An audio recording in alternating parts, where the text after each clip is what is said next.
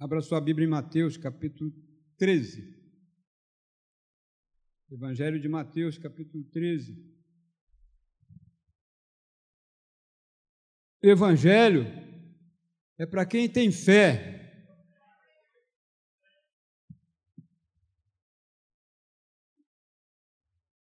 Eu queria falar um pouco, um pouco hoje sobre deixe o reino de Deus crescer no seu campo. Queria ler a passagem que está em Mateus 13, verso 31. É a parábola do grão de mostarda.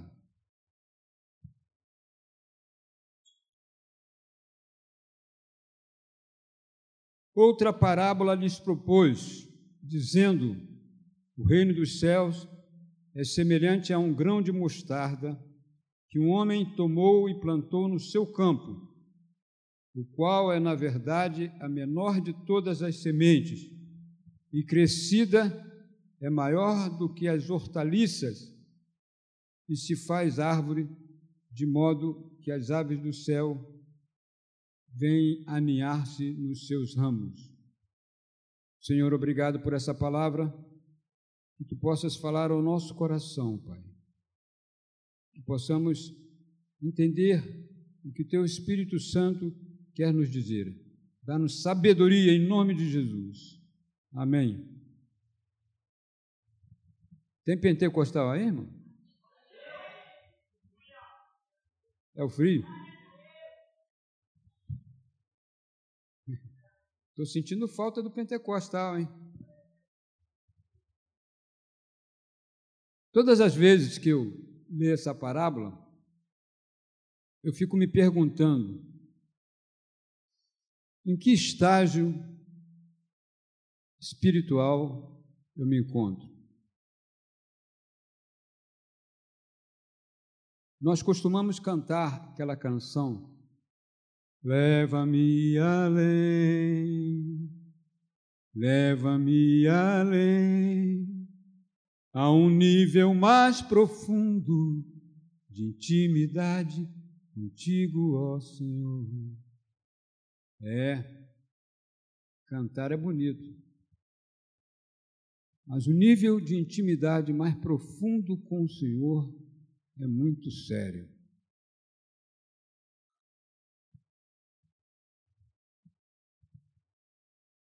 Nós cantamos porque queremos ser abençoados, queremos queremos nos aproximar de Deus, mas nós muitas vezes não entendemos porque somos crianças em Cristo, somos crianças espirituais.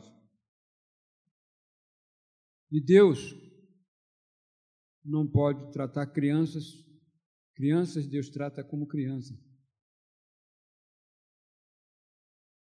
Deus precisa que eu e você, que nós como cristãos, cresçamos e nos tornemos adultos espiritualmente falando. Porque criança ele trata como criança, adulto ele trata como adulto. Deus não pode confidenciar coisas de adulto a criança. É ou não é? Então,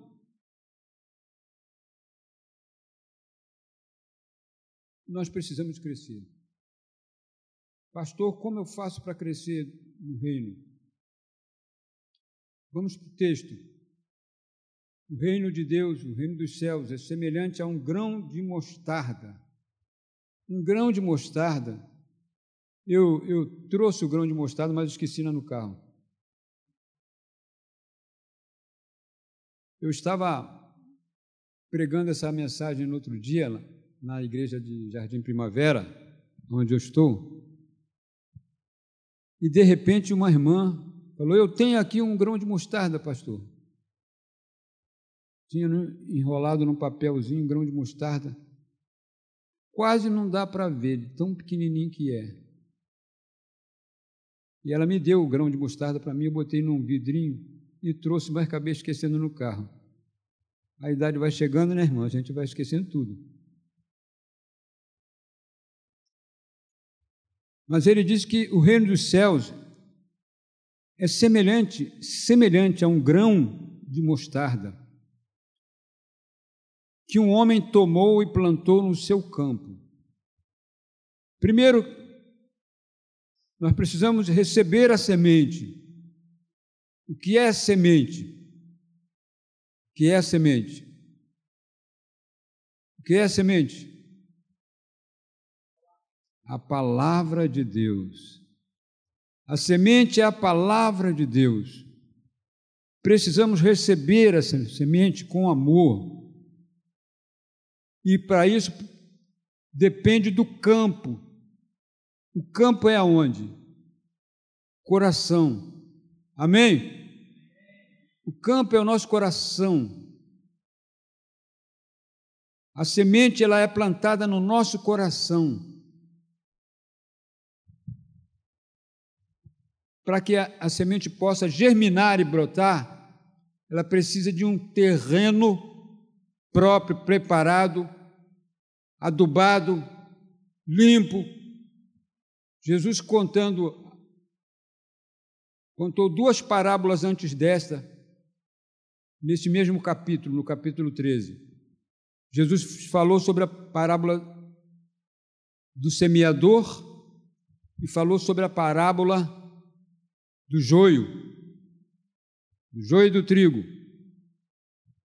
Na parábola do semeador, Jesus falou de quatro tipos de campos, de campo, de terreno, vamos dizer assim. O reino de Deus, Jesus disse, o semeador saiu a semear e uma parte da semente caiu à beira do caminho.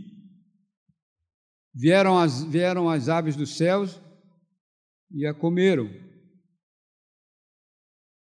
E aí a semente não brotou, não deu fruto.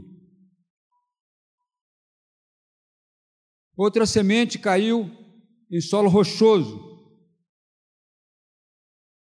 E por ser pouca terra, ela cresceu rápido, mas logo em seguida veio o sol quente e por não ter não ter raiz suficiente, ela morreu. A outra semente caiu entre os espinhos. Os espinhos a sufocaram, ela cresceu rapidamente, mas os espinhos a sufocaram e ela morreu. Outra semente caiu em boa terra e a produziu a sessenta e a cem por um.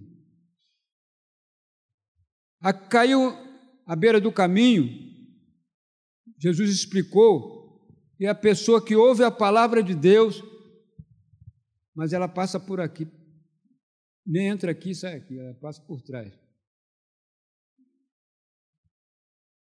A pessoa despreza a palavra é a semente que caiu à beira do caminho. Então o que, que acontece? Ela ouve, mas Satanás vem e rouba por causa do, da sua terra, seu coração é fechado, é trancado para o Evangelho. Mas aquela que caiu no, em solo rochoso é a pessoa que ouve a palavra, recebe bem com alegria, mas logo em seguida vêm as tribulações, vêm as dificuldades, as perseguições por causa do Evangelho e ela desiste. A que caiu entre os espinhos são pessoas que recebem a palavra também com alegria, mas quando ela começa a olhar as fascinações do mundo, o que ela vai perder? Poxa, mas eu vou ter que abandonar esse tipo de vida que é tão bom, e aí acaba se tornando infrutífera e perde. Então, eu preciso que o meu campo esteja preparado para receber a semente do reino de Deus. Segunda coisa, você vê que o, o, o autor aqui está dizendo, Jesus está dizendo que o reino dos céus é semelhante a um grão de mostarda que um homem tomou e plantou no seu campo. Tomou e plantou no seu campo. Eu tenho que plantar essa semente no meu campo. Eu, quando receber a semente, eu tenho que plantá-la no meu campo. Você já ouviu pessoas dizerem assim, quando está no meio de uma pregação, ah, se fulano tivesse aqui para ouvir essa palavra.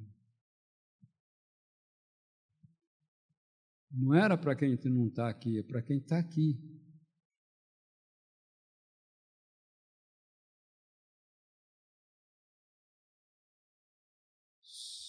Terceiro lugar, nós precisamos valorizar a semente, por menor que seja a semente. Às vezes, uma, uma palavra simples, nós, nós recebermos com alegria, ela pode mudar o resto da nossa vida, transformar a história da nossa vida. Fazem 41 anos que esta semente caiu no meu coração. E ela continua viva aqui até hoje. Problemas vieram, dificuldades vieram, lutas vieram. Perdi a minha esposa tem mais ou menos um ano e alguns meses mas eu continuo crendo no Jesus vivo e poderoso. Não desisti, não vou desistir, vou permanecer até o dia da vinda dele. Porque maior é aquele que está em nós do que aquele que está no mundo.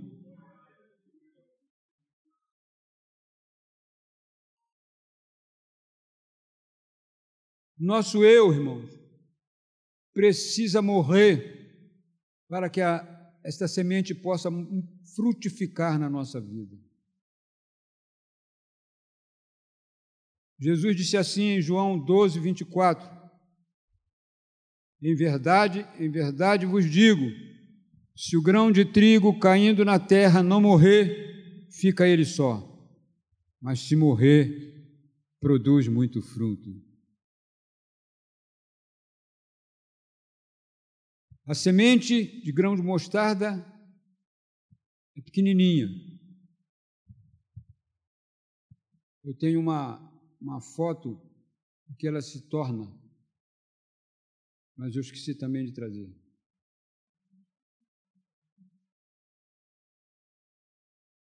É que meu filho, meu filho que mora em Macaé, cortando aqui um instantinho, apareceu lá na hora, quase deu vir para cá. E eu preocupado com o trânsito, aquela coisa toda, né? E aí acabei vindo embora e não peguei o que eu tinha que pegar. Mas não tem problema não. Você vai entender o que eu estou falando. Jesus disse que ela é a menor da semente, mas plantada, crescida, é a maior das hortaliças. Maior que, a, que as hortaliças e se faz árvore, de modo que as aves do céu venham aninhar-se nos seus ramos. O que, é que eu quero falar? O que, é que eu quero passar para vocês, para nós aqui no, hoje? Quando o reino de Deus cresce, quando eu recebo a semente e ela cresce dentro de mim, ela tem que dar fruto. Eu tenho que frutificar. Amém, irmãos? Eu não posso simplesmente ficar a vida inteira no Evangelho, só recebendo, Jesus me dá, Jesus eu preciso, Jesus eu estou com problema, Jesus eu estou com dificuldade. O reino de Deus, a palavra de Deus não existe para isso. A obra de Deus é muito, mais, muito maior do que isso. Eu preciso entender a causa de Deus, a causa de Cristo, e abraçar essa causa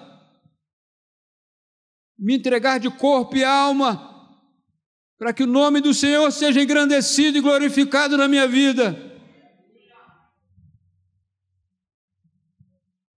Eu logo cedo, quando me converti, eu aprendi algumas coisas. E a primeira, uma das coisas é que eu precisava buscar a Deus não para não porque eu estava precisando resolver problemas, mas porque o mundo precisava ver reino de Deus em mim.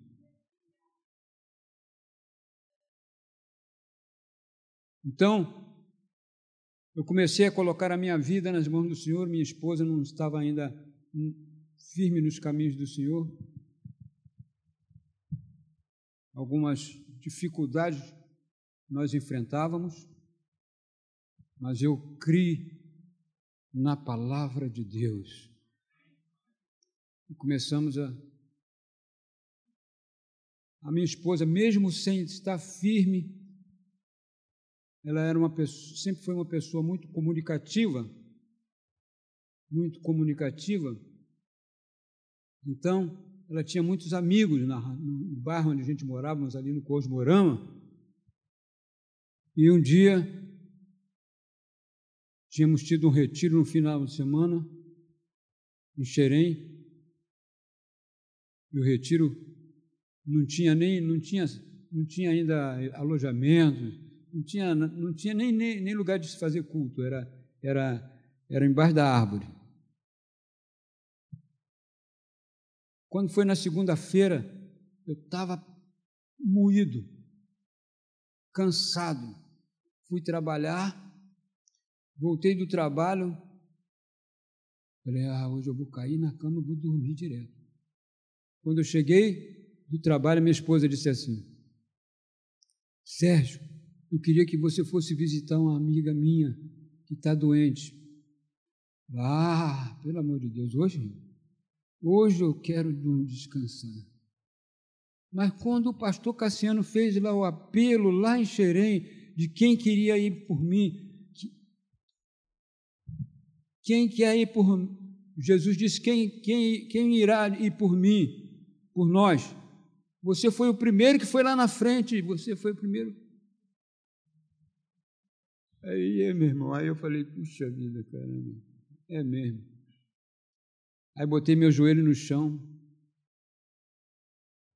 fui clamar ao Senhor, pedir graça pedir força, pedir sabedoria. O Senhor me deu essa palavra, João 12, 26.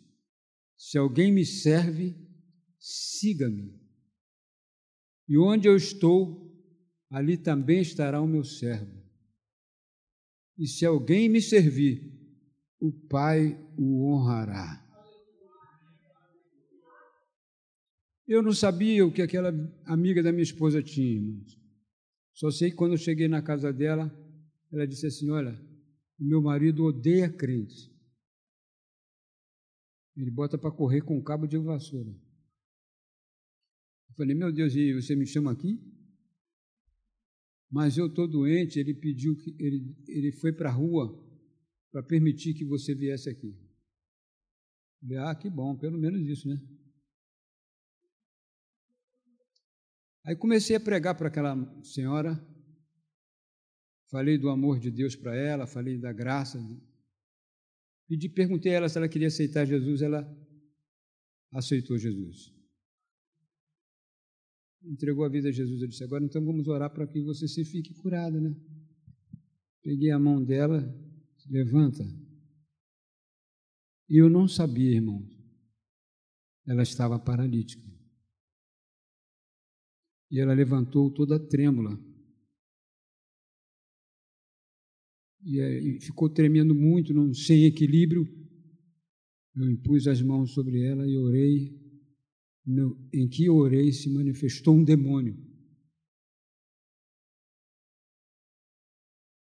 Nós oramos, repreendemos, o demônio saiu, ela fez assim, de um salto. Começou a andar. Eu não sabia, mas a minha esposa sabia.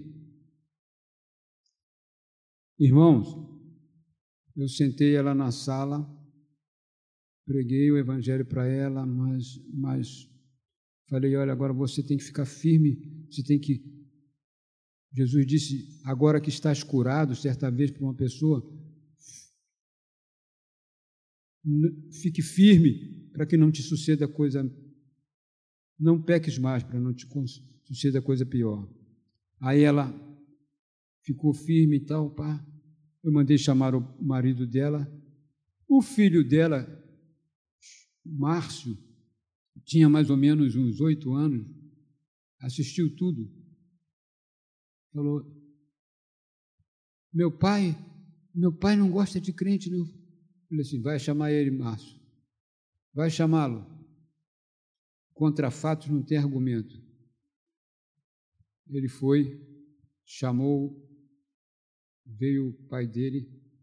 Quando o pai dele chegou, que a Sueli foi andando até a cozinha, ele ficou assim assustado. Eu preguei quase uma hora para aquele moço. Quase uma hora fiquei pregando para ele, falando de Jesus. Sabe o que aconteceu, irmão?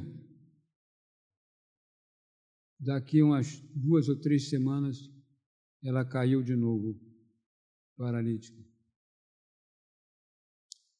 Aí ele convidou algumas igrejas lá para melhorar lá, mas ela não ficou curada. Sabe o que ele fez? Pegou a mulher dele, levou lá em casa e jogou, botou em cima do sofá. Quando eu cheguei em casa, nós tínhamos uma reunião de grupo eco. Estudar, compartilhar e orar. Aí eu encontrei aquela mulher deitada no sofá. A Sônia falou: Sérgio, ela ficou de novo. Eu falei, não falei para você, Sueli, que tinha que ficar firme na presença de Deus. Que você não saísse. Mas hoje Deus vai te dar uma outra oportunidade. E quando Ele te der a oportunidade, você fique firme. Irmãos, Deus, Deus é maravilhoso, Deus dá graça. Aquela mulher eu falei assim, para que você saiba que não sou eu, que eu não, que eu não sou curandeiro, que eu não faço milagre, quem faz milagre é Jesus, eu não vou orar. Quem vai orar vai ser minha esposa. A Sônia, eu? É, você. Você vai orar. Deus vai ouvir a tua oração, porque é Deus, é Jesus que cura. Irmãos, ela, a Sueli saiu lá de casa andando. Saiu lá de casa andando. A vizinhança, o pessoal de, outras igrejas lá vieram conversar comigo. Eu disse, irmãos, nós não somos nada. Jesus tem propósito em tudo. Ele curou a Sueli. Depois, de, depois desse, desse caso, eu fui morar em Campo Grande. Não vi mais a Sueli.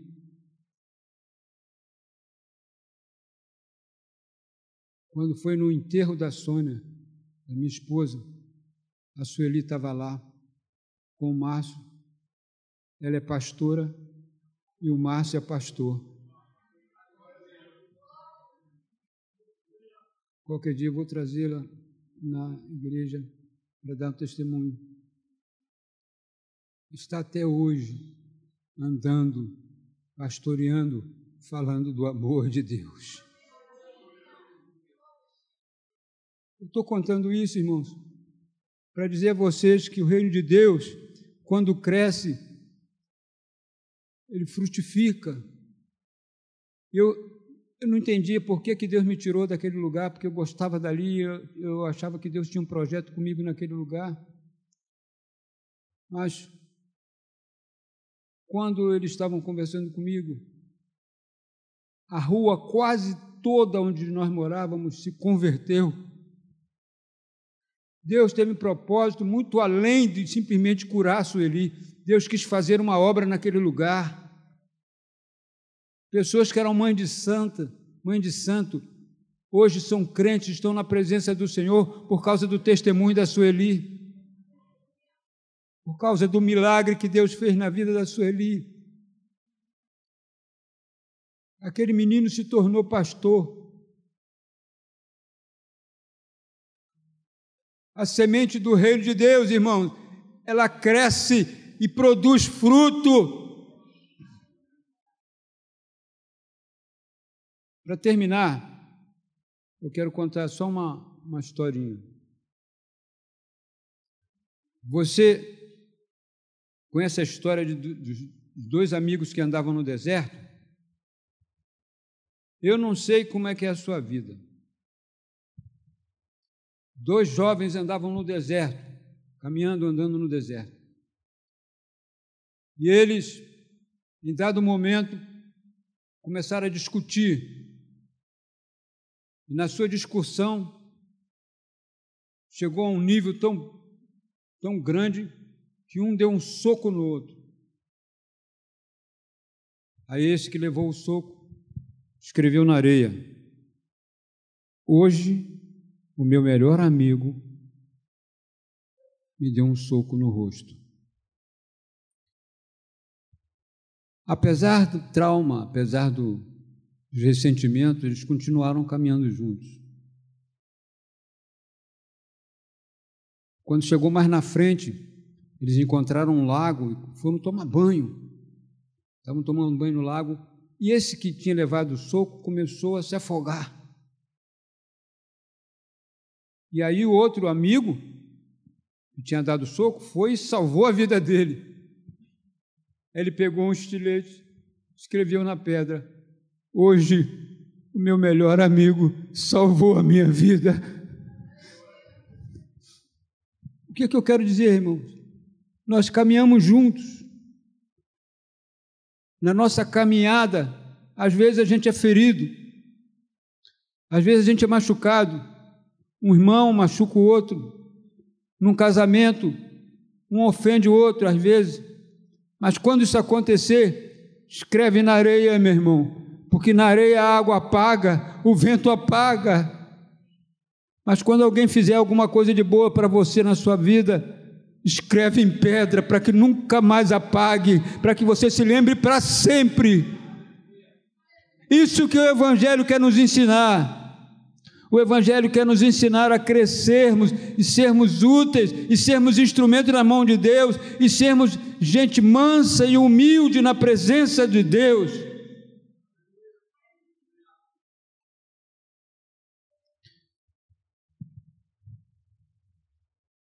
Uma das lições que Jesus deixou para nós foi aquela de lavar os pés dos apóstolos.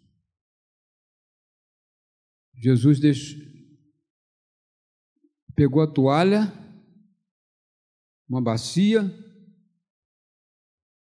e começou a lavar os pés dos apóstolos. Ele lavou os pés de Judas, sabendo que Judas iria traí-lo. No final de tudo, depois, ele explica para os apóstolos: Vocês não compreenderam o que eu fiz? Eu, sendo Senhor e Mestre, vos lavei os pés. E lavar os pés naquela época, irmão, os discípulos dos apóstolos não, não usavam sapato, não. Eram sandálias de duas tiras. Nas ruas empoeiradas de Jerusalém, de Cafarnaum, os pés daqueles apóstolos devia estar um, uma coisa. Jesus lavou os pés dos apóstolos. Ele quer que nós lavemos os nossos pés uns dos outros. Ele disse para os apóstolos: Se eu, sendo mestre, Senhor, vos lavei os pés, deveis fazer o mesmo uns aos outros. E lavar os pés, irmãos, tem um significado. Os pés é o que nos levam para os lugares que nós vamos. E quando os nossos pés nos levam para o lugar errado, e vem um irmão e diz assim: Meu irmão, não é por aí não, meu irmão, vem por aqui. Ele está lavando os teus pés. Amém?